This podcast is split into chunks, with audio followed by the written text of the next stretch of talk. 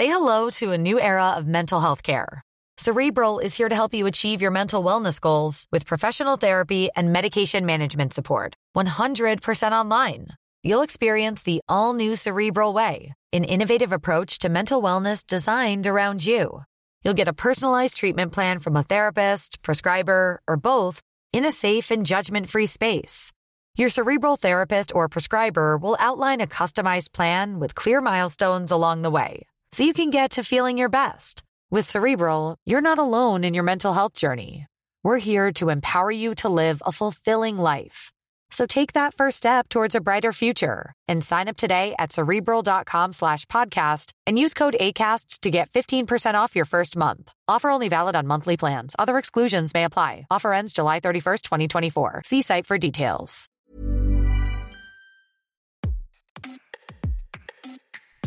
Ça ne vous a sans doute pas échappé, mais le sujet politique qui domine en ce moment, c'est la réforme des retraites. Dans la rue, les manifestations réunissent des milliers de personnes chaque semaine et l'opinion reste majoritairement opposée à cette réforme. En février, environ 70% de Français restaient défavorables. Du côté de nos politiques, ils ont entamé la deuxième semaine des débats à l'Assemblée nationale et le moins que l'on puisse dire, c'est que sur un texte aussi contesté, les invectives vont bon train et elles viennent de tous les côtés. Du mensonge sur les 1200 euros de pension minimum aux 17 000 amendements déposés par la NUPES, en passant par les habituelles prises de parole musclées dans l'hémicycle, le débat va bon train dans les mots, mais sur le texte, il y a peu d'avancées.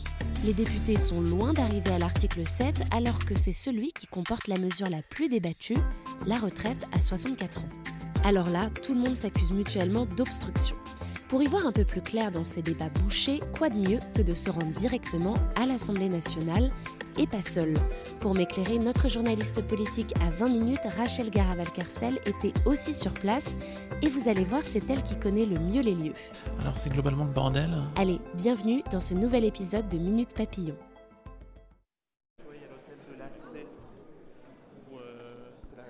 Début d'après-midi, mardi 14 février, salle des pas perdus.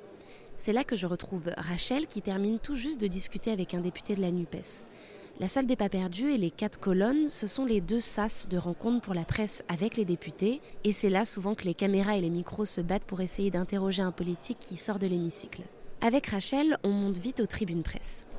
moi j'aime bien prendre l'ascenseur parce qu'il y a un côté un petit peu désuet. Oui, c'est vrai. Ah ouais. Hop. Tribune presse. D'abord là, il y a les questions au gouvernement qui ont lieu toutes les semaines, enfin toutes les semaines qu'il y a session le mardi pendant deux heures. Donc euh, chaque groupe pose des questions au gouvernement au prorata de sa force dans l'hémicycle. Si tu veux, les plus petits groupes ont que deux questions, les plus gros groupes en ont 4-5. Et à partir de 17h, le débat sur les retraites reprend. On est toujours à l'article 2. On est toujours à l'article 2, c'est-à-dire celui qui euh, instaure l'index senior, qui est censé être, d'après le gouvernement, son instrument pour euh, favoriser l'emploi des seniors. Sauf que l'index senior, c'est quoi? C'est juste dire, euh, demander à chaque entreprise combien vous avez de personnes de plus de 55 ans dans votre entreprise. Et en fait, la seule sanction, c'est si vous ne publiez pas cet index. Mais il n'y a pas de sanction si vous n'avez pas assez de seniors, par exemple. Donc l'opposition considère globalement que c'est une coquille vide. Et pourtant, on passe beaucoup de temps dessus quand même. On passe beaucoup de temps dessus parce qu'en fait, euh, il commence à être assez probable qu'il ne sera pas voté, cet article 2. Et même si ce n'est pas une disposition clé de la réforme des retraites, euh, ben, une défaite du gouvernement, ça reste une défaite du gouvernement, c'est quand même suffisamment rare pour être signalé. C'est une question de perception à l'extérieur qui se joue. Qui bloque, qui bloque pas Et puis est-ce que si les gens bloquent, est-ce que c'est un vrai problème, sachant que les sondages montrent qu'ils sont très opposés à la réforme? Tu vois, il y a la petite sonnette, ça veut dire que la, la séance commence dans 10 minutes. Alors vite, vite, je pose mes dernières questions. Et l'enjeu pour euh, les républicains aujourd'hui, il y a toujours une, quelques députés un peu frondeurs, entre guillemets, qui souhaitent pas voter le texte en l'état et qui du coup euh, menacent la majorité de ne pas voir leur texte passer si jamais il y a vote. Qu'est-ce qu'ils ont à jouer? Alors c'est globalement le bordel chez les républicains. Bon, en vrai, euh, oui, il est probable que tous les républicains ne votent pas le texte. Mais tout porte à penser que ce serait quand même plutôt minoritaire. Je ne suis pas sûr que le gouvernement soit très en danger si on venait à voter, par exemple, sur l'article 7. Après, c'est vrai qu'il y a un vrai sujet, sachant que Bah, le parti a toujours défendu la retraite à 65 ans ces dernières années, donc il y, a quelque chose d'assez incompréhensible. Et en même temps, eh ben, il y a une partie du parti qui euh, dit mais attendez, on ne peut pas toujours être dans la roue de Macron si on veut redevenir majeur dans le pays. C'est tout à fait ça qui se joue. C'est tout à fait ça qui se joue, mais voilà, c'est une question. Est-ce que, encore une fois, c'est une question de perception. Est-ce qu'il faut être très très cohérent avec soi-même? Est-ce qu'il faut savoir être dans l'opposition? Est-ce que les députés LR, certes, ils sont proches idéologiquement les députés macronistes, mais sauf que quand ils ont été élus, ils ont quasiment tous été élus en opposition à la majorité. Et euh, au niveau des, députés, est-ce qu'il y a des jeux d'image aussi qui se jouent dans ces sessions un peu euh, euh, très médiatisées quand même? Complètement. C'est beaucoup le cas des députés LFI et aussi du reste de la gauche. Euh, et les filles en 2017, quand ils sont arrivés, ils ont vraiment créé un truc de faire des discours quasiment pour YouTube. C'est très critiqué par la majorité. Moi, je trouve que c'est pas idiot de leur part de faire la publicité des débats et euh, de mettre en valeur ce qu'ils disent à l'Assemblée. Alors, c'est vrai que parfois, il y a un truc de. On, l'entend presque qu'ils font ça pour euh, YouTube.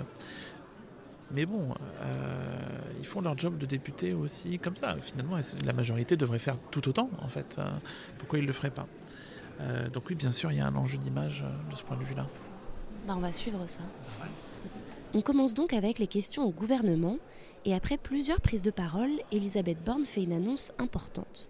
Dès lors qu'est atteint l'âge de départ anticipé, la réforme ne prévoit pas, pour les carrières longues, de durée de cotisation supérieure à 43 ans. Ce sera donc aussi le cas pour les personnes qui ont commencé à travailler à 10 Est-ce que ça arrive souvent qu'il y ait des annonces fortes comme ça pendant les questions au gouvernement? C'est plutôt pas le lieu. Il peut y avoir des petites annonces, mais pas des gros trucs comme ça, parce que c'est quand même le point de blocage d'une partie des LR. Ce qui est intéressant, c'est qu'on euh, devrait arriver au vote sur l'article 2, et la rumeur court que LR ne le voterait pas.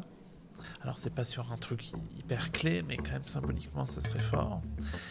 Est-ce qu'elle lâche ça parce qu'elle est au courant que LR ne votera pas ça? Peut-être il y a un jeu comme ça, pas sûr. Hein. Est-ce que annoncer ça, c'est donner un peu. Euh, bah, c'est un peu obligé LR à voter. Enfin, les derniers récalcitrants, parce que bon, c'est quand même pas tout LR qui est divisé là-dessus non plus. Les, derniers récalcitrants ont plus beaucoup d'arguments pour ne, pas voter. En fait, il y a une, une sorte d'anomalie qui existe déjà aujourd'hui, c'est-à-dire que Aujourd'hui, on passe progressivement à 43 années de cotisation, mais en fait, il arrive que certaines personnes en carrière longue cotisent 44 ou 45 années puisqu'elles ne sont pas à l'âge requis. Cette anomalie n'était pas réglée par la, réforme des retraites. Et donc LR a, pris cet élément-là euh, qui est très visible et qui, euh, qui, choque un peu pour en faire un cheval de bataille un peu social. Quoi. Après cette annonce, on peut penser que les cartes sont rebattues mais avant de passer au vote, les députés doivent encore examiner les amendements restants. Et ce n'est pas une mince affaire parce que mardi à 17h, il restait 70 amendements à discuter. D'ailleurs, c'est le principal point d'achoppement entre les différents groupes politiques l'obstruction. Parce que débattre des amendements, ça prend du temps et ça ralentit forcément les débats, ce qui transforme rapidement les discussions en à qui la faute. La recherche du coupable était déjà engagée le matin en conférence de presse. Écoutez Thomas Ménager et Laure Lavalette du Rassemblement national. Soyons très clairs, nous, au Rassemblement national, on considère que c'est la France insoumise qui a donné et qui donne une mauvaise image de notre Assemblée. Euh, notre groupe a fait le choix de déposer 200 amendements. Alors ces amendements, ils ne sont pas doublés, ils ne sont pas copiés-collés, ils ne sont pas farfelus. Et au moment de reprendre les débats, les députés de la majorité ne loupent aucune occasion pour reprocher à la gauche leur dépôt d'amendements. Exemple avec Charlotte Parmentier-Lecoq, députée Renaissance du Nord. Depuis tout à l'heure, nos collègues de la France insoumise nous accusent, nous, de freiner euh, le débat. C'est complètement hallucinant de dire ça. Nous sommes soumis à des couloirs d'amendements plus absurdes les uns que les autres de votre part. Un couloir d'amendements, c'était peut-être vrai il y a quelques jours, mais la veille des débats, la France insoumise avait décidé de retirer 1000 amendements relatifs à l'article 2 dans le but justement de pouvoir avancer. Et quand on est dans l'hémicycle et qu'on regarde le tableau qui affiche les amendements restants à débattre, eh bien on se rend compte qu'ils viennent principalement des rangs de la majorité et des républicains. La gauche avance deux arguments. Un, déposer des amendements et débattre d'un texte, c'est le travail d'un parlementaire, et c'est ce qu'a voulu rappeler Alexis Corbière pendant la pause des débats dans la salle des quatre colonnes. Je sais bien qu'aujourd'hui on veut du coca sans sucre, de la bière sans alcool. Si on veut un parlement sans amendement, on veut aussi des parlementaires qui parlent plus. c'est quoi ici Pourquoi à minuit on devrait arrêter de discuter? Pourquoi on doit partir en vacances? Ils ont réservé au ski C'est quoi le sujet? Pour deux ans de vie, on peut y passer un peu de temps. Et eux ne veulent pas ce temps. Et alors du coup, comme ils sont un peu honteux, ils disent c'est la faute aux insoumis, les mal élevés, etc. etc. Bah non, les insoumis, ils s'opposent, parce que le mandat qu'ils ont reçu, c'est de ne pas être d'accord avec ça. Leur deuxième argument, c'est qu'on est en train de leur faire un faux procès. Alors que plusieurs députés de la majorité discutent de l'application de l'index senior au club de football professionnel, le député de la France Insoumise, François Ruffin, prend le micro. On a un index senior qui ne sert à rien, qui est vide, qui est creux. Et là-dessus, vous y allez sur des développements sur les sportifs de haut niveau. Qu'est-ce qu'on va faire pour le club de Dunkerque? Qu'est-ce qu'on va faire pour le RC Lens? Qu'est-ce qu'on va faire pour les entraîneurs? Qu'est-ce qu'on va faire pour le gardien? Mais si on est défenseur et si on a le brassard de capitaine, comment ça va se passer? Mais vous fichez, vous fichez de nous. Ça fait 20 minutes qu'on est sur ce petit bidule à la noix ça fait 20 minutes que le débat n'avance pas. Et au rythme, avec vos amendements, au rythme où ça va, ce soir, on sera encore à l'article 2. Vous pratiquez l'obstruction, la, la Monsieur Ruffin, merci d'en revenir à l'amendement. C'est les LR, en l'occurrence, qui prennent beaucoup de temps sur leurs amendements, mais aussi la majorité répond souvent, alors que l'habitude, enfin l'habitude, pas qu'elle laisse couler, mais elle prend moins la parole habituellement. Là, on prend bien le temps d'expliquer les arguments sur les trucs extrêmement technique, voire très secondaire, honnêtement. Bon, bah, c'est de l'obstruction, ça s'appelle comme ça. Quoi. Et, c'est très critiqué en ce moment, l'obstruction. Bon, bah, l'obstruction, c'est un outil qu'ont les, les, parlementaires pour se faire entendre. Le truc, c'est que c'est souvent un truc d'opposition. Parce que quand vous êtes dans l'opposition, vous n'avez aucune chance de faire passer quoi que ce soit. Donc, le seul moyen, c'est de vous faire entendre. Pour vous faire entendre, il faut déposer des amendements pour avoir le droit de défendre ces amendements. Voilà, c'est normal, c'est honnête, c'est un droit important, le droit d'amendement c'est la majorité qui utilise l'obstruction, ben c'est un peu plus différent, quoi. Parce que ben, la majorité, par définition, même si là, elle n'a pas la majorité absolue, ben, c'est la plus nombreuse. Donc du coup, c'est une obstruction encore plus efficace d'une certaine manière. Finalement, mardi, les débats ont avancé. On arrive au vote de l'article 2. Et là, comme on le pressentait, il est rejeté. Votant 467, exprimé 459, majorité 230 pour 203 contre 256. L'Assemblée nationale n'a pas adopté. C'est donc une première défaite pour le gouvernement, qui est certes symbolique, mais le met quand même dans une position délicate. Depuis mardi, les députés continuent l'examen du texte sans grand espoir d'arriver à l'article 7, parce qu'il reste encore 11 000 amendements à discuter. Le scénario le plus probable, c'est Rachel qui nous l'explique. Ce que dit la NUP, c'est que le gouvernement pourrait très bien décider de continuer le débat à l'Assemblée nationale. Bon, c'est très improbable. Bah, ça veut dire que dans la procédure que le gouvernement a choisi, il aurait pu en choisir une autre, le projet de loi va directement au Sénat. On arrête les débats à l'Assemblée nationale, quelle que soit l'issue, voté, pas voté, 49.3 par 49.3, euh, ou euh, qu'on n'ait même pas encore voté l'article 2. Bon, peut-être que d'ici vendredi quand même. Ça contraint le temps du débat.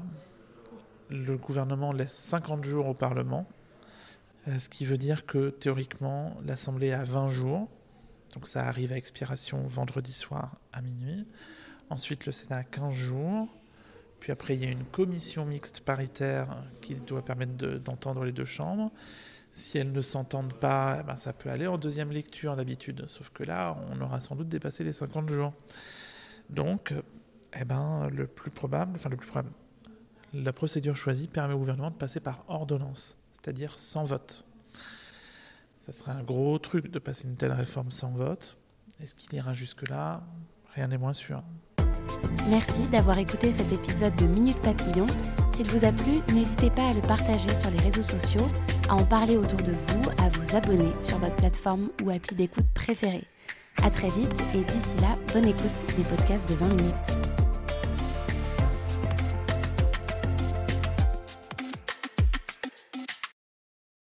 On ne va pas se quitter comme ça. Vous avez aimé cet épisode? Sportif, généraliste, sexo ou scientifique, varié mais toujours bien informé. Découvrez les autres podcasts de la rédaction 20 minutes sur votre application d'écoute préférée ou directement sur podcast au pluriel.20minutes.fr. Et merci de nous avoir écoutés.